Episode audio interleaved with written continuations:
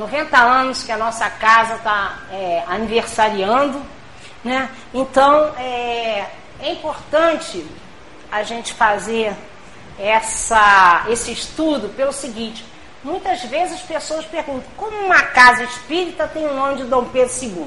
E isso já foi até polêmica de outros tempos, né? Alguns querendo tirar o nome Dom Pedro II, mas nós vamos ver aqui através desse estudo o porquê que essa casa tem que manter o nome Dom Pedro II, que é o Longinos. É, esse estudo, é, as coisas que eu vou trazer sobre Dom Pedro II estão baseados em historiadores. É? E outra coisa que a gente vai ressaltar aqui: Dom Pedro II é realmente aquele de barbas brancas, porque seu pai, daqui a pouco a gente vai ver, saiu do Brasil deixando que ele aqui com cinco anos. Então, nos nossos livros escolares, o Dom Pedro I está de cabelos negros. E ele, que ficou por quase 50 anos governando o Brasil, se apresenta então com essas longas barbas brancas, né? Ele era, tinha olhos azuis, 1,90m, né?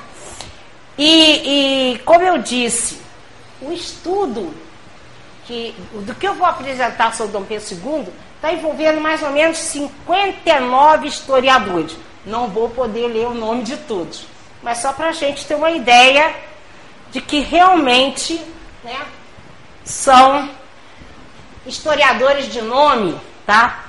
Que tra é, trouxeram para nós muitas dessas passagens, bateram em quase todos eles, né? Nós temos um total de 59 historiadores, onde todos os fatos que eu vou narrar aqui bateram em vários livros, né? E o, o livro, é, um dos livros que realmente depois alguém quiser pegar, Dom Pedro II e a Princesa Isabel, que é a visão espírita é, sobre a, o segundo reinado, esse aqui está com todos os, os dados desses historiadores. Então, nós vamos fazer um estudo histórico e ao mesmo tempo espiritual. Falando então de Dom Pedro. Mas antes de nós começarmos a falar de Dom Pedro, nós vamos faz, fazer uma alusão ao livro Boa Nova, do Humberto de Campos, que ele mostra para nós que o Brasil, pátria do mundo, né? Coração do mundo, pátria do Evangelho. E eu vou dar uma pincelada que é justamente para a gente saber como a espiritualidade agiu para que, a partir de 1400 e pouco, 1406 por aí, chegasse a descoberta do Brasil. Né?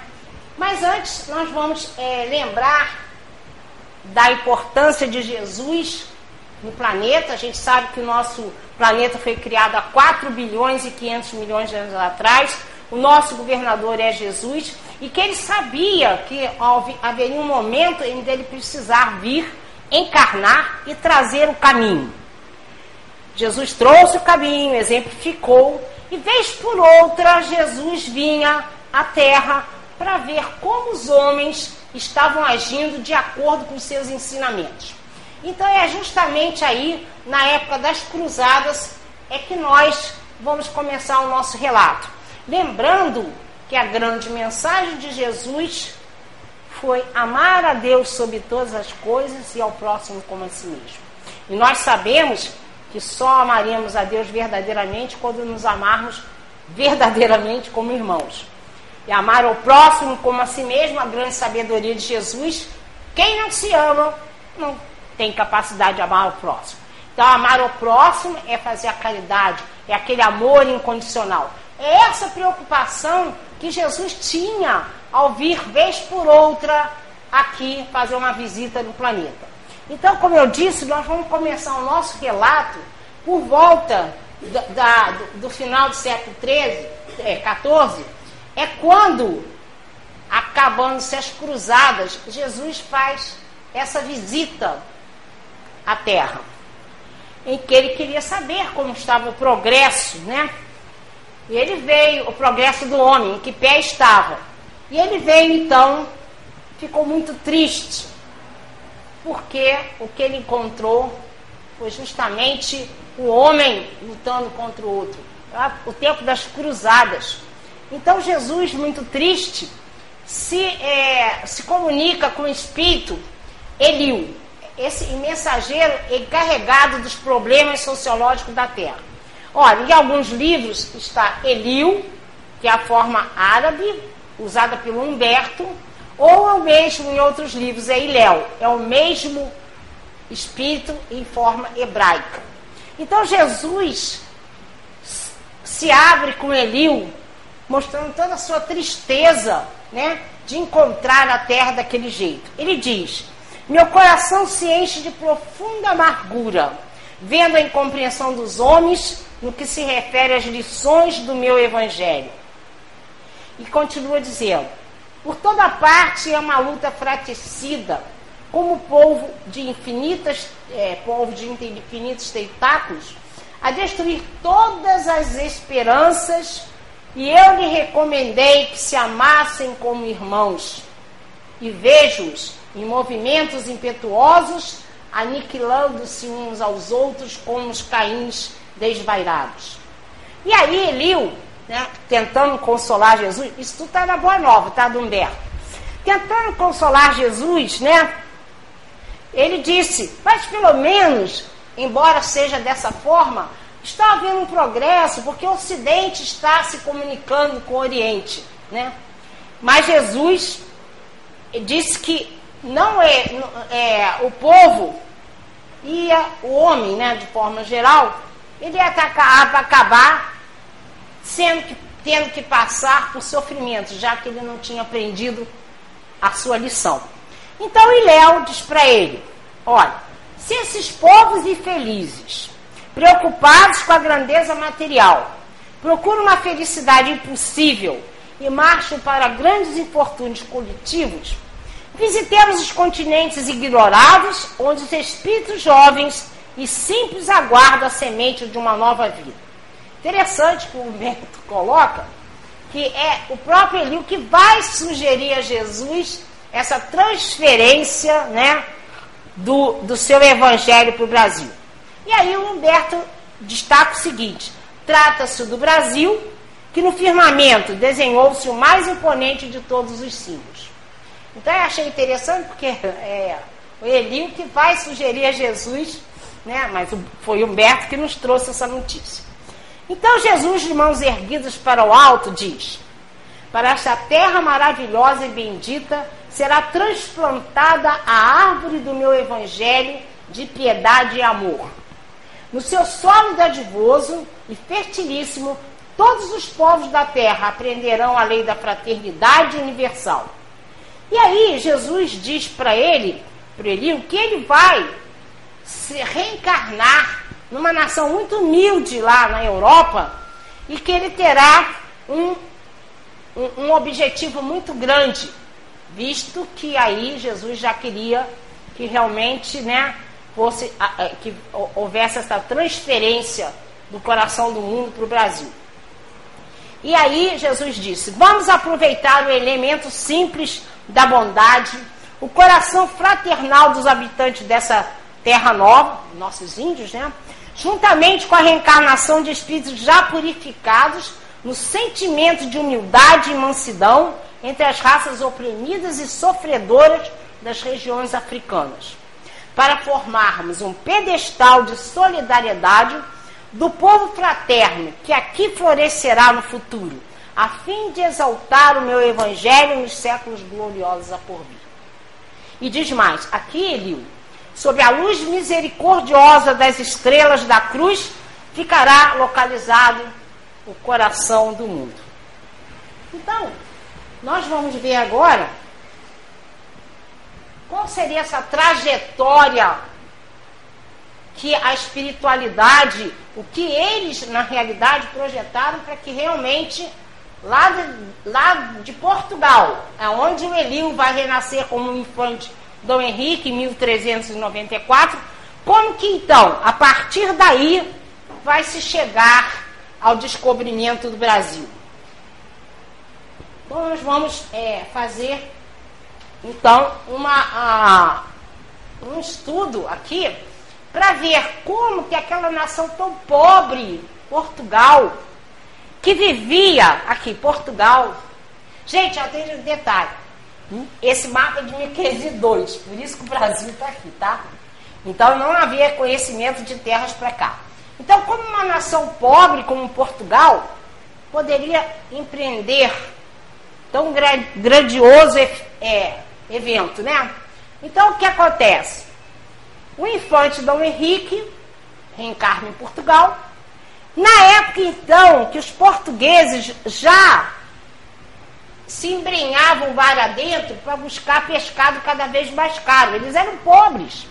Então, quanto mais eles, for, eles começaram a, a colocar as suas embarcações de acordo para ir um pouco além, e havia o detalhe, aquela época, em 1300 e pouco, de que o mundo era quadrado.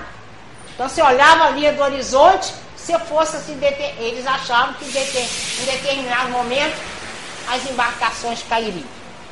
Mas os portugueses, buscando esse pescado cada vez mais caro, mais raro, eles foram se embeiando. E aí eles sentiram que realmente a terra não era quadrada e que podia realmente se chegar cada vez mais longe. Então, em 1415, o infante Dom Henrique, ele vai e funda a escola de Sagres. A escola de Sagres era justamente a escola onde os navegadores estariam juntos para trocar experiências. Por que ele fez isso? Simplesmente ele tinha sonhos de terras além mar, ele não, entendia por quê. Existe, existiam documentos na casa de Avis falando dessas, dessas, é, de, dessa postura dele de dizer que além mar tinha terra e que ele precisava, precisava chegar lá. Então, ele pensando nisso, nesses sonhos, nesses avisos que ele tinha, ele decidiu embrenhar pelo mar afora. Mas aonde o dinheiro? Então, o que que fez o, o infante Dom Henrique?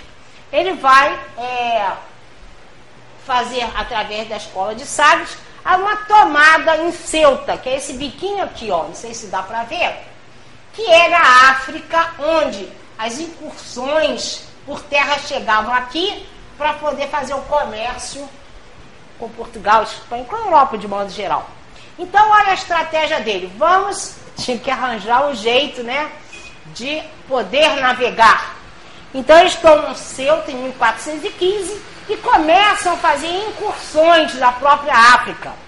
A cada incursões, eles traziam muita riqueza que financiava outra viagem. E lá iam eles, os portugueses, a, a partir de 1415, eles faziam incursões na África para poder financiar novas viagens, porque ele sabia que haveria algum ponto em que ele tinha que chegar. Existia uma terra nova.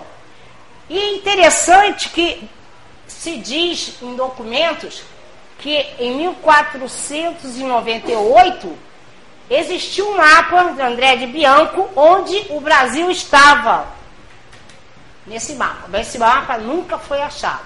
Mas existem documentos que falam sobre ele. Bom, mas ainda a gente está em 1400 e pouco. E lá vai Portugal fazendo essas incursões. Chega em 1453, Constantinopla, que era o local por terra em que eles faziam trocas de mercadoria, onde os navegadores italianos, portugueses, espanhóis iam buscar essas, essas é, é, é, especiarias, foi tomada pelos turcos. Acabou-se. O comércio por terra acabou. Então, logicamente, eles vão procurar o caminho marítimo para as Índias. Aquilo que a gente tanto escutou na escola. Em 1453, mas Portugal, ele tinha noção do périplo africano para chegar nas Índias. E ele já estava bem adiantado nisso aí, né? Então ele continuou nessa trajetória, incursões na África, financiando novas viagens para que um dia ele chegasse lá onde tivesse terras novas. Bom, 1453. E aí Portugal tentando, tentando, né, chegar até a África, Este local aqui chamava-se Cabo das Tormentas. Muitos navegadores morreram ali por causa das, da, das pedras. Então ele chamava Cabo das Tormentas. Em 1488 virou Cabo da Boa Esperança, porque Portugal conseguiu passar essa região. Então já estava chegando perto lá, né, das, das Índias. Mas o que eles não contavam é que em 1492 aparecesse um genovês chamado Cristóvão Colombo, que tinha a ideia da redondeza da terra e que ofereceu aos reis da Itália, que não aceitaram, mas foi oferecer aos reis espanhóis a sua ideia. Se a terra é redonda, eu saio daqui e vou chegar neste ponto. A, a Espanha aceita financiar Cristóvão Colombo. Agora um parênteses aqui vindo do Chico. Cristóvão Colombo é uma reencarnação de Santos Dumont. A gente não pode se estender nisso aí. Porque a trajetória dele foi sempre por Marco Polo e, e, e Cristóvão Colombo. Bom, então vocês imaginem, uma nação de mil, até de, é, já de 1415, tentando chegar aqui, de repente a Espanha chega no que eles acham que é as Índias. 1492. E aí, Portugal fica, né, desesperado. Falou, eles, eles não tinham conseguido chegar às Índias. Como que aquele navegador, amando do, né, é, financiado pelos reis de Espanha, chegou às Índias? Só que ele chegou, foi na América Central. Por isso que nossos habitantes são chamados de índios. Eles pensavam ter chegado às Índias. Portugal não aceita isso. E aí ele obriga que a Espanha faça um, um meridiano a 180 léguas de Cabo Verde. Aí ele passaria aqui, ó. Portugal tinha uma certa noção de aonde poderia ter terras. E o que, é que ele faz? Ele não aceita a Intercétera, o Tratado de Intercétera de 1493. Obriga a Espanha a aceitar um meridiano de 360 léguas a oeste de Cabo Verde, que é esse aqui, ó.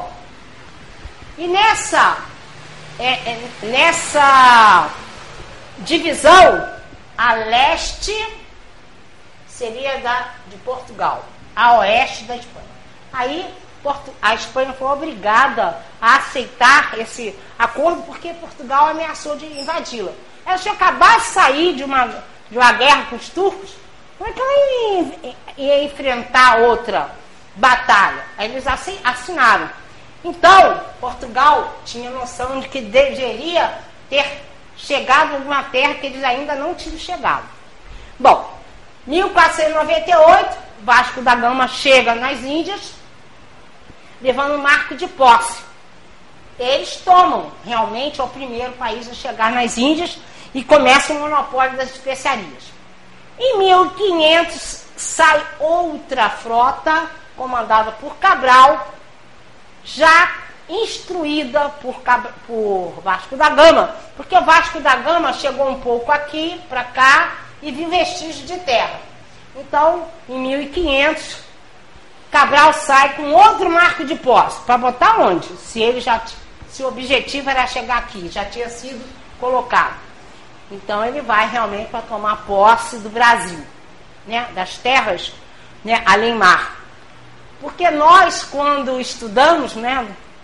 há muitos anos atrás, a gente é, foi contado para nós que foi descoberta por acaso as calmarias.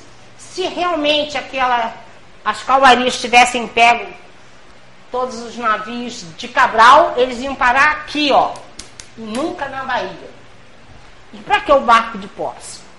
Então, o objetivo do infante Dom Henrique, que é o Ilhéu, estava cumprido. Se chegou ao coração do mundo, pátria do Evangelho Brasil. Então a nossa história, ela é muito interessante porque ela, ela, no primeiro momento, os portugueses não viram nada de que valesse a pena no Brasil, né? Eles diziam que só tinha é, pau-brasil, papagaio, etc. E eles estavam muito envolvidos com o quê? Com as especiarias. Então a nossa história começa com a vinda de degredados, os prisioneiros que tinham que ser exilados iam para cá. Depois vieram missionários. Depois nós tivemos escravos negros. Eu estou fazendo um, né, uma, um, uma passagem bem rápida. Nós tivemos a invasão holandesa, tivemos a restaura, restauração de Portugal. Olha, foi interessante, porque o Brasil teve uma época né, que ficou sob o domínio da Espanha. O que, que, os que, que os portugueses fizeram na época? Ignoraram isso aqui, foram fazendo entradas, bandeiras. Por isso que a nossa terra disso daqui virou isso para cá. Nesse momento. Então aí a gente vai ter então movimentos nativistas, vieram os vice-reis, Pombal os jesuítas, em Confidência Mineira, que é o momento que o, o Brasil começa, né, aqueles nativos que iam à Europa estudar, falavam-se liberdade, né? Chegava aqui, ainda éramos colônia. Daí, essa Inconfidência Mineira acontecer. Depois, o que foi importante para nós, que é a Revolução Francesa. E a Revolução Francesa, para nós, foi primordial. Por quê? Napoleão decide invadir Portugal. Olha, o que, que todo mundo sabe? Na iminência de ser, é, serem aprisionados, Dom João VI veio com toda a sua comitiva para o Brasil. Interessante para nós isso, por quê? Porque a partir do momento em que o príncipe regente, porque ainda era a mãe dele, Dona Maria, que era a rainha, no momento que ele pisa no Brasil, acabou o monopólio. Acabou aquela. É, é, aquela é, aquele momento. É, é, me enrolei. Acabou o momento em que o Brasil precisava dar conta de tudo a Portugal. O príncipe regente estava aqui. E a primeira coisa que ele fez, em 8 de janeiro de 1808, abriu os portos das Nações Unidas. Aquele foi o nosso primeiro pé de independência. Né? Em 1815, o Brasil é elevado à categoria de Reino de Portugal Algarve. Então deixou de ser oficialmente colônia. E aí a gente sabe todo, todo o movimento para a nossa independência. 1822, Dom Pedro I, ele se torna o primeiro imperador do Brasil. Por que, que ele se torna imperador do Brasil? Simplesmente porque Dom João, em 1820, já era rei e foi obrigado a voltar para Portugal. Ele recebeu um ultimato: ou volta ou perde o reino. Ele volta em 1820, deixa seu filho aqui né, como regente, mas aí as colônias, é, as, em Portugal, eles começam a querer recolonizar o Brasil. Não tinha mais jeito. Né? Então, se não fosse Dom Pedro I, ia ser o Joaquim Manuel, mas a nossa independência sairia. Tanto é que Dom João falou para ele que seja ele, que se fosse ele a fazer a independência, porque essa independência ia acontecer.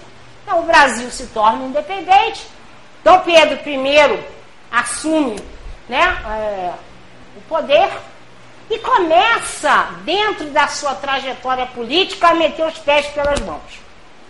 E aí, Ismael, que, era o, que é o espírito protetor do Brasil, se desespera. E o que, é que ele faz? Chama Jesus. Jesus tinha prometido tomar conta da pátria do Evangelho. Então ele chama Jesus e diz: Como que nós vamos resolver isso? Porque a missão era de manter o Brasil unido. Então, Jesus resolve convocar longinos.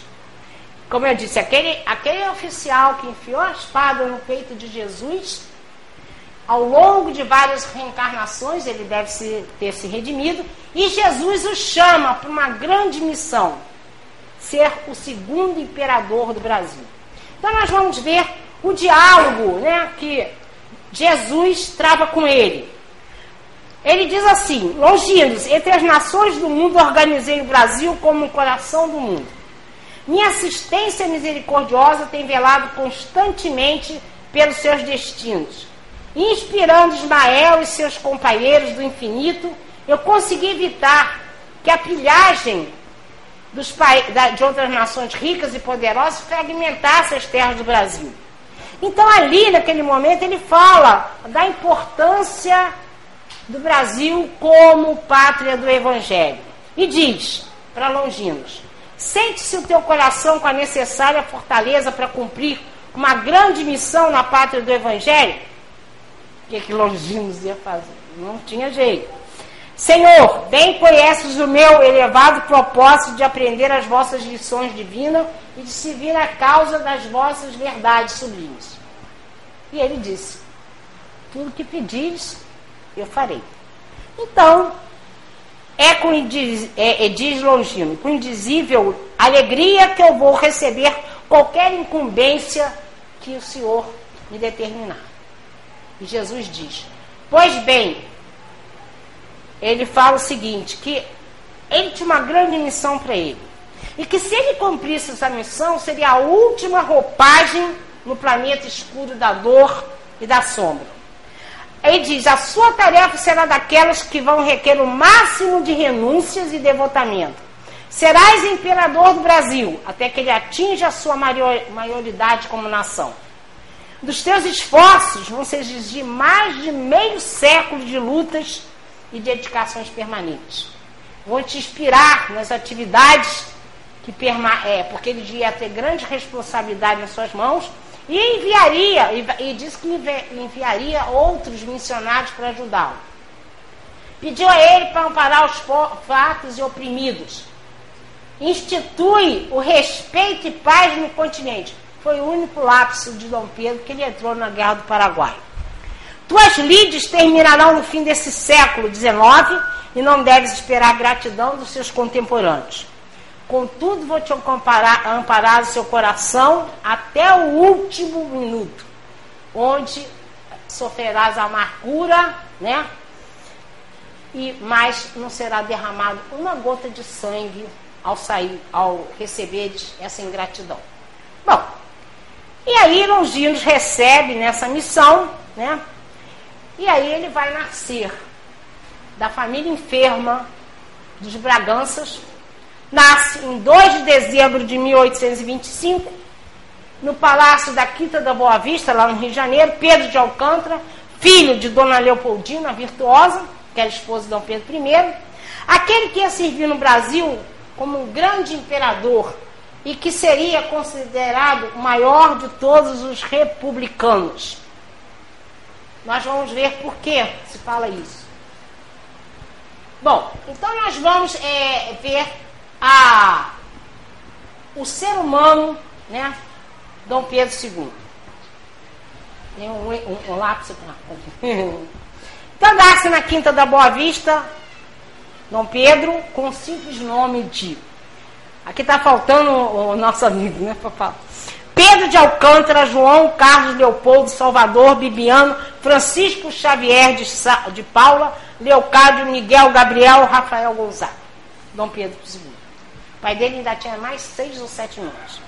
Então, aos cinco anos, ele vai ser deixado pelo pai dele, né? Que vai abdicar em seu favor. E começa, então, a trajetória de Dom Pedro, o Pedro de Alcântara, que só tinha duas horas por dia para brincar. Porque ele tinha que se preparar para ser imperador. Então, ele estudava, além do português, inglês, francês, alemão, latim ele estudava música, dança, pintura, esgrima, equitação. Ele foi astrônomo. Nós vamos ver que é, o pai dele abriu o, o, Observatório Nacional, ficou 20 anos às traças e ele assumiu. Tinha até um apartamento lá dentro e ele é, discutia com os astrônomos. O dia do astrônomo é no dia 2 de dezembro, em homenagem a ele. Ele era exímio em matemática, fez a, fez um cálculo da trajetória de um asteroide. Então o que acontece? Ele vai se preparando para ser imperador. Olha, aí começam no Brasil algumas é, insur, é, insurreições, pendengas, e eles começaram a ficar com medo de que o Brasil começam a sofrer revoltas. Então eles dão um golpe da maioridade. Então, em 1840, Dom Pedro assume aos 15 anos de idade como imperador do Brasil. Ora, aí ele precisava casar, né? Então, mandaram né, é, vários, a várias princesas no mundo inteiro, né? As proclamas para ver se quem queria casar com Dom Pedro. Ninguém aceitou vir para o Brasil. Somente a Teresa Cristina, que era siciliana, uma princesa siciliana muito culta e tudo. E trocaram fotografias. E interessante que quando ela é casaram, né, por procuração, e quando ela chega, Dom Pedro chorou demais. Porque ela não era nada daquilo do retrato trazia. Era gordinha, manca, não era bonita, e ele chorou muito. Mas, ao longo dos anos, a gente vai ver o diário dele, ele disse que foi uma mulher perfeita para ele, uma mulher culta, boa, nós vamos ver. Ela era muito caridosa então foi a mulher ideal para ele, né? A Teresa Cristina, a nossa imperatriz. Bom, as, as massas populares reconheciam nele um homem de letras, o filósofo, o cientista, o governante bom e justo, que tão sabia escutar a voz do povo. Todo sábado ele abria eh, a, a, o, a, no escritório dele, ele tinha um corredor, entrava quem quisesse negro que ainda era escravo, pobre, quem fosse, ele atendia. Porque ele achava que justamente esses que não tinham representação política que deveriam ser ouvidos, né? O país tinha mais ampla liberdade de expressão. Então, Dom Pedro é, sofria algumas, é, nas charges, sofria algumas é, brincadeiras com ele, por quê? Ele tinha um queixo pronunciado, então ele era chamado de rei caju, rei banana, porque ele era diabético, muitas vezes ficava sonolento. Então nas charges, ó, tá todo mundo, aqui não dá para vocês verem, mas tá todo mundo dormindo. E ele nunca repreendeu ninguém, porque ele dizia que aquilo não era para ele, era para a figura do imperador, né? E interessante que a gente vai ver um depoimento do José Veríssimo, que viveu de 1857 a 1916, ele falou o seguinte: todos pensávamos como queríamos e dizíamos como pensávamos. Era total liberdade de imprensa, o que não aconteceu logo quando aconteceu a República, né? Então, ele, para todo lugar que ele fosse, ele deveria ser chamado imperador constitucional, defensor perpétuo do Brasil. Quando ele podia, ele dispensava né, esse título todo. Durante 70, é, os anos, ele é, sempre, durante todo o mandato dele, né, como imperador, ele não aceitava ser chamado de soberano, porque ele dizia que soberano era o povo. E ele tinha uma mania de trocar as vestes né, imperiais, botava um jaquetão e saía pelo meio da rua, né, conversando com as pessoas. Né, muitas vezes fazia doações. Porque quando criança, o que ele mais gostava de fazer era encher os bolsos né, de moeda de prata e distribuir aos pobres, né, das poucas horas que ele tinha né, de folga. Bom, muitos são os gestos de grandeza do imperador. Um, eu, olha, são muitas coisas. Eu tive que pensar algumas para a gente poder falar. Então, tem um que eu achei muito é, significativa, porque depois de 30 anos ele vai à Europa para ver os amigos, né? os intelectuais da Europa. E quando ele está voltando, ele ficou sabendo que o povo estava organizando uma festa popular. Mas ficou sabendo também que lá no Ceará tinha havido um incêndio muito grande e o povo estava passando a maior penúria. Então ele mandou, ainda no navio, mandou é, emissários para avisar que não queria que fosse feita a festa e que esse dinheiro todo fosse arrecadado e mandado para o Ceará. Chegando em terra, ele pede ao ministro das Finanças para mandar dinheiro para lá e quando não é mais possível, ele vende joias da coroa para levar para aquele povo sofrido. Ele dizia que não queria ver nenhum cearense morrendo de fome por falta de recursos. Então é interessante a gente pensar o seguinte: essa solução encontrada por ele, por uma, um monarca abnegado, É como se ele estivesse ciente, fora da caridade não há salvação. E o que a gente pode realmente, se fôssemos rotular Dom Pedro, a gente ia falar que ele era a caridade em todos os sentidos. Ele e a família. Dom Pedro II foi incansável no socorro aos doentes, que ele visitava ao longo do seu reinado, todos aqueles que tivessem em grave padecimento, ele ia lá visitar pessoalmente. Houve em 1885 um surto de cólera, todo mundo foi embora do Rio.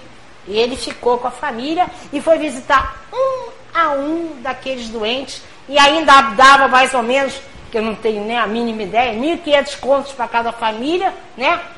O detalhe, tudo que a família doava era do bolsinho imperial ou da sua datação, que é o que eles recebiam. Nunca tiravam dos cofres públicos. Todos eles, a Isabel, a Teresa Cristina e ele, eles dispunham do seu dinheiro para fazer a caridade. Bom, então, quando a gente vê essa passagem dele de ir, né, é, com surto de cólera e visitar os doentes, a gente pode fazer uma outra comparação com, do, da atitude dele com uma passagem que está em Mateus 25, 36, onde Jesus disse: Estive doente e me visitaste. E ele também ia visitar os encarcerados. Bom, foram inúmeros os benefícios custeados pela família real e era tão justo que eles tinham assim famílias que eles davam feito cesta básica. Era tão justo que quando chegou a, a proclamação da República, o governo provisório continuou dando para aquelas pessoas, porque eram realmente necessitados, né?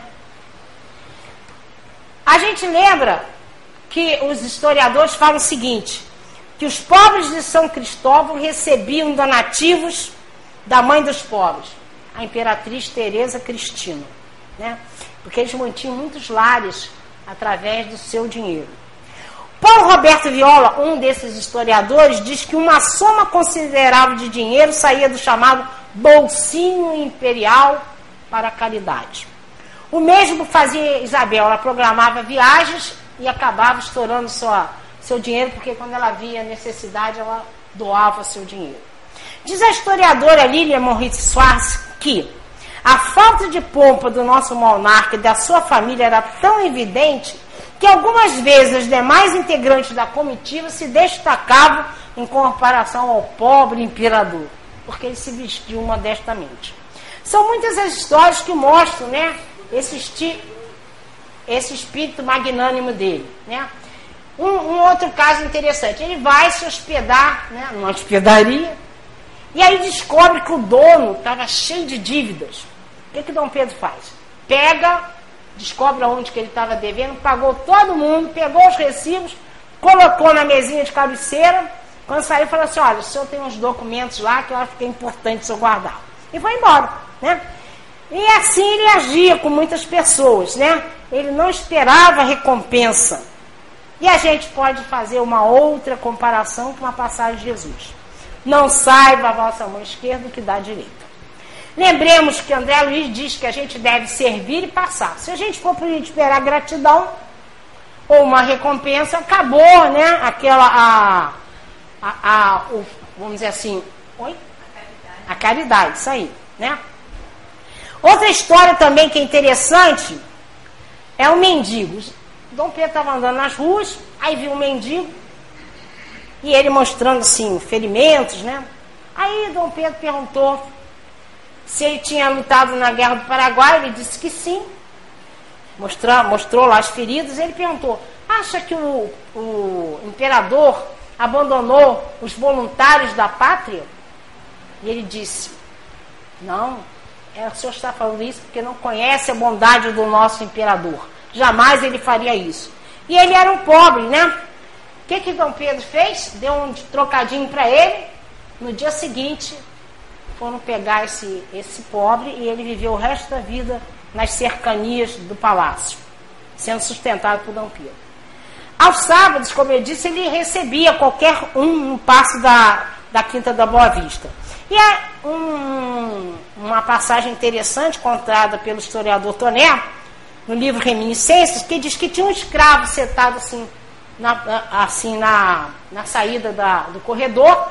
Dom Pedro vem chegando, e aí ele se levanta querendo beijar a mão do Dom Pedro, ele não deixa, suspende o, o escravo, põe a mão nos seus, seus ombros, olhando olho a olho, e perguntou qual era o problema que ele tinha. E ele disse: Ah, Senhor, como é duro ser escravo. E Dom Pedro fala para ele: Tem paciência, filho. Eu também sou escravo das minhas obrigações. Elas são muito pesadas. As tuas vão minorar. No dia seguinte, ele foi aporreado. Né? Então, é, quando a gente fala de amor, de caridade, a gente não pode deixar de falar de Isabel. Né? Porque justamente ela veio junto com Dom Pedro com a, com a missão de acabar com a escravidão e ela era realmente muito bondosa.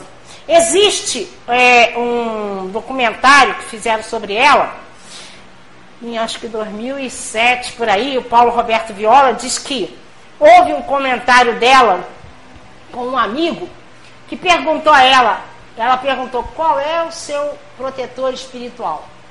Então a gente tem assim mais ou menos ideia de que realmente eles tivessem alguma noção, né, do espiritismo ou porque muita gente da casa imperial era espírita. Então a gente vai lembrar da figura da Isabel, como ela foi importante. E aí, toda vez que eu faço a palestra né, de Dom Pedro, eu venho com essa, esse enfeite.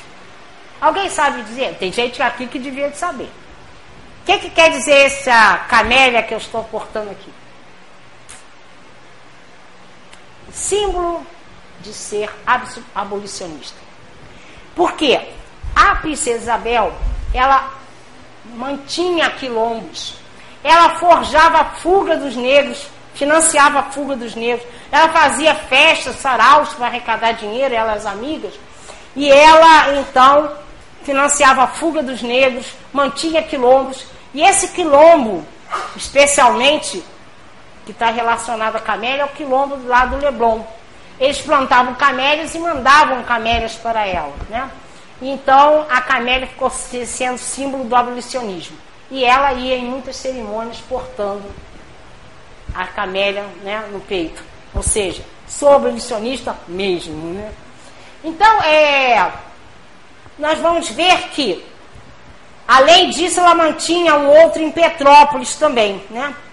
E é interessante que uma das vezes, um amigo negro de Dom Pedro, o Rebouças, André Rebouças, entrou no palácio encontra a princesa Isabel com 14 negros, ainda escravos, comendo junto com eles. Então a gente pode fazer outra alusão à passagem de Jesus. Tive fome e me deste de comer, tive sede e me deste de beber, eu era forasteiro e me acolheste. Então, o que a gente vai vendo é que realmente toda a, a, a família estava voltada né, para a caridade. E a gente, eu falei que a gente é, tem assim, é, noção que talvez há alusão dos historiadores que eles fossem espíritas, mas Dom Pedro recebeu do Caminho de Flammarion um livro dos espíritos, a foto do Kardec, que está aqui nesse museu mariano. Então eu vou falar rapidamente sobre abolicionismo. Dom Pedro nunca apoiou essa tese de diferenciação racial. Quando ele se tornou imperador, ele ganhou 40 escravos. E eles o alforriou no mesmo instante. Né? E ele vai então ter essa preocupação de acabar com a escravidão no Brasil. Existe até um livro na época que o Bezerra escreveu, ele criticando Dom Pedro II. O Bezerra não teve visão que Dom Pedro tinha. Como num país escravocrata você vai acabar com a escravidão de um dia para o outro? O que, que aconteceu nos Estados Unidos? Então, ah, o projeto de Dom Pedro vai acabar com a abolição paulatinamente. Então, mal ele assumiu o poder, ele luta para acabar com, a, a, com o tráfico negreiro. Só que ele tinha um poder moderador. Ele podia impor, nunca fez isso. Então ele armava o ministério, colocava a lei para ser votada, o pessoal esvaziava, não tinha coro, não podia. Bom, levou 10 anos. Em 1840, em 1850 ele acaba com o tráfico negreiro. Acontece que ainda aconteceram muitas viagens, né? Ali Porto de Galinhas, era chamado Porto de Galinha por quê? Os negros estavam lá embaixo e os engradados de galinha em cima. Então o, o contrabando continuou, mas oficialmente ele acabou. Então depois ele pensou, olha, vamos tornar as crianças livres. Só conseguiu em 1871. Bom, nascendo livre, né? Só que tem outra história por aí, né, que aconteceu com essas crianças. Mas o projeto dele foi as crianças nascerem livres. Então vamos fazer o quê? Lei do sexagenário. Aos 60 anos, o negro ficava livre. Então, na cabeça dele, aos poucos, essa escravidão ia terminar, né? De uma forma bem suave, sem provocar né, revoluções, nem, nem dissensões nenhuma, né? Então, Dom Pedro vai aos poucos conseguindo né, fazer essa liberdade dos escravos. Mas chegou um ponto em que não havia mais possibilidade. O Brasil era o último país no mundo a ter escravos. A pressão foi muito grande. E ela, é, Dom Pedro já estava velho, cansado. O que, que a espiritualidade faz? Leva ele para a Europa, para ele se restabelecer e assume a Isabel. Que a lei do ventre livre que assinou foi ela. E aí, como Jesus prometeu, vieram os missionários né, ajudar a família. Joaquim Nabuco, jornalista, André Pitos Rebouças, José do Patrocínio, chamado Tigrão da Abolição, e Adolfo Bezerra de Menezes, né? o médico dos pobres, que eu disse que Adolfo Bezerra, ele fazia pressão, mas só que ele não teve na época aquela visão de Dom Pedro. Mas ele com os outros colaboraram para que essa escravidão terminasse, né? Então, é, nós vamos ver que há a influência direta desses mentores espirituais agindo através desses missionários, né?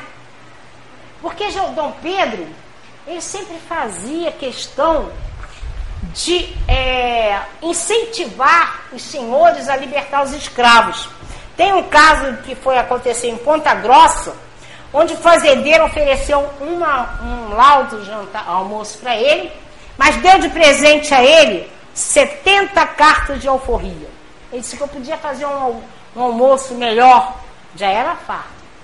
Mas eu estou lhe dando 70 cartas de alforria. Sabia que da, do que ele é, vinha, tinha no coração.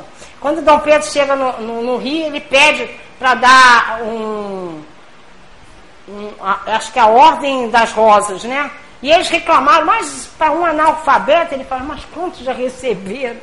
E ele sempre dava alguma coisa, algum título para incentivar aqueles senhores a libertar os escravos, né? Bom, nós vamos ver que em 1887, as portas da, da abolição dos escravos, a, nós tínhamos 720 mil escravos e mais de mil eram sustentados pela Isabel. O Papa Leão XIII apelava para a coroa para acabar com a, com a escravidão, e aí todos nós sabemos que a Lei Áurea foi assinada em 13 de maio de 1888. Um dos políticos, o Cotegipe, disse para ela na hora que ela está assinando: Vossa Alteza libertou uma raça, mas acabou de perder o trono. E a resposta foi: Mil tronos eu tivesse, mil tronos eu daria. Em troca da libertação dos escravos. E como Jesus falou com João Longinos, chegou o momento da ingratidão. E a, a história da, da proclamação da República foi muito interessante, porque o Marechal Deodoro da Fonseca era amicíssimo de Dom Pedro.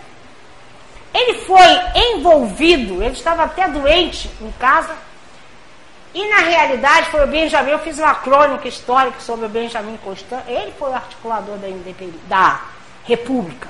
Ele envolveu todo mundo, fez um monte de histórias lá, não sei o quê, e pegaram o, o Deodoro, levaram ele vestiu a fada, foi lá, proclamou a república e voltou para casa. E só atravessou a rua, ali onde hoje é a central do Brasil, onde está o Palácio Duque de Caxias. Então, é, após esse ato, o que, que eles fizeram? Dom Pedro até chamou o Marechal Deodoro, que não teve cara para ir buscar, né, enfrentar um amigo. Então a gente acha uma coisa interessante. Por quê? Eles assinaram um decreto em 1889 banindo a família real. Ora, se acaba de é, instalar um novo governo de uma outra forma, era império, virou república, como é que você vai pegar uma, um artigo da lei antiga que caiu, que é o banimento? E ainda ofereceu quatro, ofereceram quatro toneladas e meia de ouro para ele, sabendo que eles estavam errados. E ele recusou. Então foi antiético e imoral esse banimento a quem governou o país com um alto reconhecimento e padrão de dignidade por quase meio século. Ele afirmava: o dia que não me quiserem como imperador, serei professor. E ele falou: por que não me pediram que eu renunciava depois de 50 anos? Né? Então foi dessa forma que é, acabamos com o império. Ele foi é, banido teve que sair às pressas, de madrugada, no perigo, toda a família foi banida. E a gente pensa o seguinte: apesar disso, ele cumpria sua missão e ele estaria entre os eleitos, conforme afirmou Jesus. Bem-aventurados que têm fome e sede de justiça, porque eles serão fartos. Então, como Jesus prometeu, gente, não vai dar muito tempo para eu falar quem são os personagens. Todos são primos, parentes de Dom Pedro, né? E foram todos assassinados. Portugal, na Espanha, é, o Kizar, todos eles foram, tiveram mortes trágicas. Ele foi o único que saiu ileso, como Jesus prometeu. Bom, aí ele vai ficar, né? É, ele vai para a França mas 40 dias depois do banimento, a Teresa Cristina não resiste, desencarna, e ele vai se desencarnar em 1891, vivendo pobremente da França, e o desejo dele era ser enterrado aqui. Né? Ele levou até um travesseirinho com a terra do Brasil, para que quando ele desencarnasse, pudesse colocar sua cabeça sobre o travesseiro. Os brasileiros não permitiram. Na França, depois da, da, do desencarne do Vitor Hugo, foi a maior festa que teve, foi é, em homenagem é, a Dom Pedro II, né? E que todos os representantes do mundo foram fazer homenagem a ele, menos o Brasil. Aí em 1903 eles colocam um habeas corpus, que foi negado. Somente em 1920 Epitácio Pessoa revoga o exílio em 1922, vem os restos mortais dele e da esposa. Em 39, Getúlio transporta os restos mortais para Petrópolis. Em 71, veio da princesa Isabel. E, bom, rapidamente, ainda dá tempo, a gente falar a relação dele com a ciência. Todas as viagens dele tiveram cunho é, cultural. Os amigos dele, Levi Scarol, Júlio Verne, Vitor Hugo, né? E ele era é, uma pessoa, é, a Pasteur, ó, ele foi o primeiro a financiar as, as, as experiências de Pasteur. Ele que financiou Carlos Gomes. Ele viu um jovem e se o jovem não estivesse estudando, ele financiava o estudo daquele jovem na Europa e os trazia de volta. Eu fiz uma vez no União uma palestra e um senhor levantou o dedo, depois que acabou a palestra, falou: Meu tataravô tinha 17 anos, Dom Pedro chegou perto dele, perguntou se ele tinha estudado, ele disse que não teve condições, que ele tinha que sobreviver, era órfão. Ele financiou os estudos dele e os trouxe de volta, ele deu aula em Belmiro, Braga, não sei o quê. Então ele fazia muito disso mesmo, né? Então olha só, ele, eu falei que ele tinha um apartamento, né, no Observatório Nacional e que ele, como astrônomo, se destacou também. Ele patrocinou a exposição na Filadélfia em 1876. E um fato interessante em 1876 foi que ele foi nessa exposição, está o Grambel lá com o telefone, ele é apresentado ao telefone, e aí ele pega o telefone, fala, é, não, primeiro ele diz, ser ou não ser esta questão. Põe o telefone assim e fala, esta coisa fala comprou 100 aparelhos. O Brasil, então, foi um dos primeiros países a ter o telefone e ele continuou financiando a, as experiências de Grando, né? Ele, ele é, também financiou pesquisas, né, como eu disse, do Pasteur. Ele ajudou a industrialização inicial no Brasil, fez a concessão a Mauá, que foi a primeira rodovia brasileira, introduziu a produção cafeeira, promovendo o crescimento econômico, trazendo os italianos, fundou o colégio Pedro II, que era a menina dos olhos dele, porque ele ia lá tomar a lição dos alunos. E ele foi fundador e mantenedor de várias instituições científicas no Brasil, né? Observatório Nacional, que ele deu um impulso, Instituto Baiano de Agricultura, Instituto Agrônomo de Campinas, o Instituto Histórico Geográfico e tantos outros. Mas o que eu achei muito importante da gente assinalar aqui foi a preocupação ecológica dele em 1861. Hoje, onde é a floresta da Tijuca, que tinha sido devastada né, por causa do café, ele mandou replantar as espécies nativas, por isso nós temos lá a, a, a Mata Atlântica, né, ainda um pedacinho dela. Então, nós vamos ver que realmente tudo que Dom Pedro fez como emissário, né, como Longinos, emissário que o próprio Jesus trouxe para nós, é que ele conseguiu manter a nossa, a nossa nação até a maturidade, ela se manter coesa e foi um grande exemplo de um homem, se a gente for ver aquele livro ali, de um político, de um homem honesto, de um homem de caráter, e que soube muito bem representar Jesus aqui, porque ele tinha um coração de ouro. Então é mais ou menos isso que a gente não tem mais tempo para falar. A gente vai terminar com uma, uma poesia que eu fiz em homenagem a ele. Ah, e outra coisa, ele é poeta também. Nós temos vários livros quando dele é, poe, fazendo poesia encarnado e ele desencarnado. Então a minha homenagem ao Pedro de Alcântara é essa. Oração. Ah, desculpem, essa é dele. É, oração ao céu do Brasil. Céu do Brasil, da glória que te estrelas, na mensagem de paz ao mundo inteiro. Guarda os astros sublimes do cruzeiro por nossas avançadas sentinelas. Recebe as nossas súplicas singelas e derrama no solo brasileiro as bênçãos do divino timoneiro das quais ditoso e, lindo, ditoso e lindo te constelas. Faze da terra que nos abençoa, florão de amor e rútila coroa, para o trono do bem, puro e fecundo. E faze-nos, no imenso campo humano, servidores do Cristo soberano, no iluminado coração do mundo. Agora que, que vem a minha homenagem a ele, tá? Longinos, missionário de Jesus, aceitou governar a pátria gentil para edificar no solo brasileiro a luz. Solidificou com seu espírito juvenil a base de uma nação forte e fraterna que traduz a força da caridade de um povo varonil. Fez da liberdade dos escravos bandeira de luz.